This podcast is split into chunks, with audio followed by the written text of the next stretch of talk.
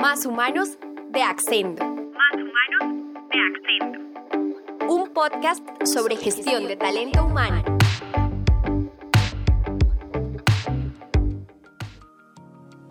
En los últimos meses hemos vivido protestas públicas y hechos coyunturales en diferentes partes del mundo, como Colombia, Chile, Estados Unidos, Israel y Palestina. Para muchos de nuestros oyentes, este tema puede ser una sorpresa, pero nuestra intención es ayudarte a entender cómo estas situaciones afectan el ánimo en el trabajo, entender cómo autocuidarse, cuál es el liderazgo que necesitan hoy las empresas y sobre todo comprender el por qué siempre se ha dicho que en el trabajo se deben aislar las emociones, aunque esto es algo muy difícil ante una situación como la que estamos viviendo en el mundo. Este es un programa para todos los que se sienten abrumados al punto de no poder concentrarse para hacer bien su trabajo, para los jefes y directoras que no se sienten optimistas o que no supieron cómo llevar una conversación en una videollamada cuando se subió el tono por hablar de política, o para las personas que creen que esto no debería afectar en nada el trabajo ni el desempeño. Para todos ellos y para ti es este capítulo.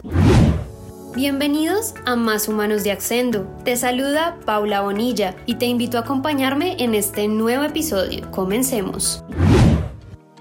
El trabajo ocupa gran parte de nuestro día y es ahí donde nuestras emociones condicionan nuestra motivación, la forma de trabajar y las decisiones que tomamos. De ahí que sea tan importante tener inteligencia emocional, que según Javier García Lizama en su artículo sobre cómo gestionar las emociones en el trabajo, es la capacidad de percatarse de los propios sentimientos, así como los de los demás, y gestionarlos de forma sana. El error más común es ignorar nuestras emociones, no entenderlas ni dejar que se acumulen y seguir como si nada. Y lo hacemos porque tenemos esa visión clásica de que en el trabajo las emociones no tienen lugar, pero es una forma mecanicista de ver a las empresas y de vernos a nosotros mismos. No somos autómatas que actúan de forma irreflexiva. Nuestros sentimientos y emociones están ahí. No podemos, antes de trabajar, solo desconectar de nuestra cabeza y corazón la ira, el miedo y la tristeza, ¿verdad? No es así como sucede, sobre todo en estos días en los que hemos presenciado muchas cosas y situaciones que no deberían ser normales en un país, pero pasan y nos afectan, a algunos en mayor o menor medida. Sin embargo, debemos ser nosotros los que controlemos nuestras emociones y no al contrario.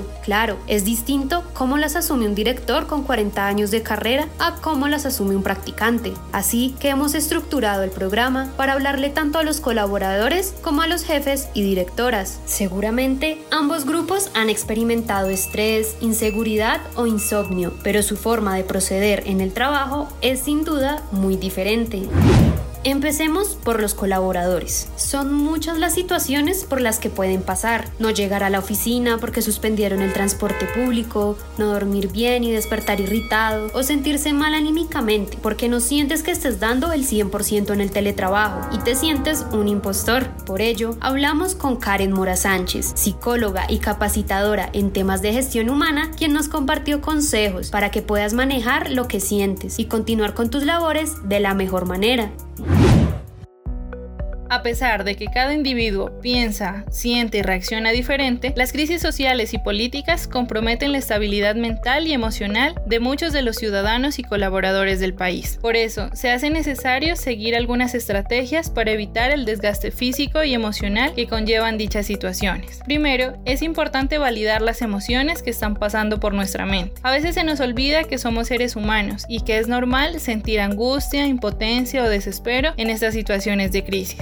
Permítete sentir y expresar lo que te está afectando. Comunicarlo te puede ayudar a organizar tus ideas y disminuir tu angustia o malestar. Segundo, no te satures de información. Hoy en día estamos expuestos a una gran cantidad de información. Las redes sociales permiten conocer en tiempo real todo lo que acontece dentro y fuera de nuestras ciudades. Sin embargo, recibir tanta información nos puede generar altos niveles de estrés y frente a esto, lo más conveniente sería limitar el flujo exagerado de información. Consultar medios confiables y decidir cuándo es conveniente desconectarse de la gran cantidad de noticias preocupantes. Por último, dispersa tu mente, haz ejercicio, aliméntate sanamente, ten una buena rutina de sueño y si todo esto se ve alterado, busca ayuda. El Departamento de Recursos Humanos seguro estará dispuesto a colaborarte.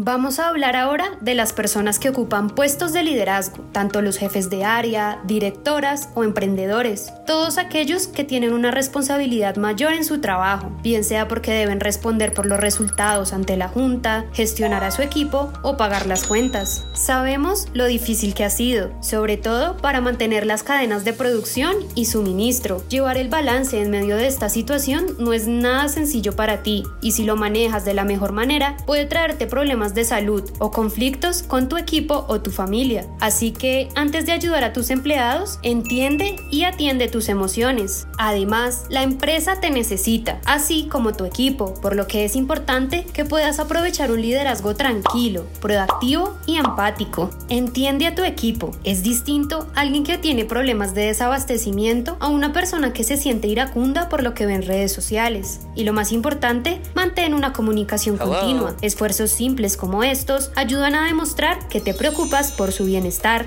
Karen Mora, psicóloga y capacitadora en temas de gestión humana, te compartirá algunos consejos adicionales para manejar las emociones y los rasgos de liderazgo que más necesitas ahora.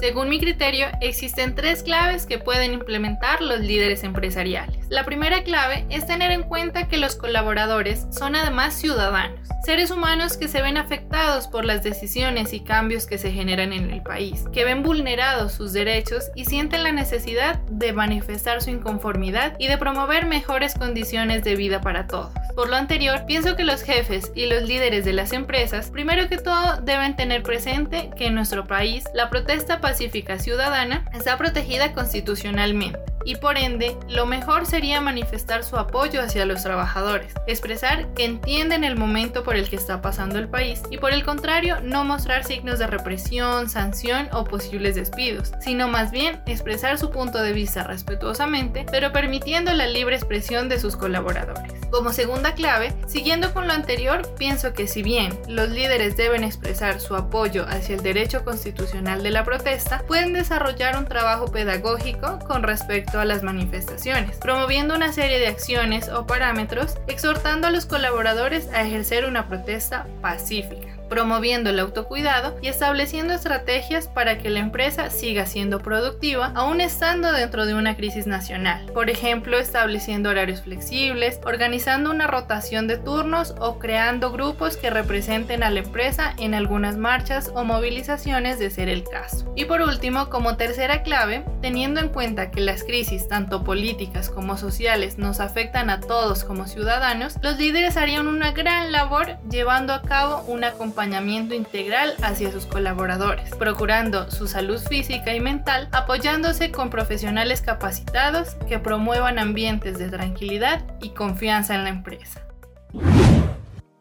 Ahora bien, no podemos dejar de hacer una mención especial a las áreas de recursos humanos y talento humano. Sabemos que son ellos los que más se preocupan porque todos en su empresa estén bien. Esos esfuerzos, como los talleres y las charlas que has hecho, ayudan a las personas y tan solo estar ahí para hablar con ellos marca la diferencia. Así que primero queremos agradecer a este departamento por dar lo mejor de sí mismos frente a las crisis o las emociones negativas de sus compañeros y además hacer un llamado para que ellos también soliciten ayuda cuando lo requieran. Sabemos que no son indiferentes ante lo que pasa en el país y que esto puede afectarlos al igual que todos.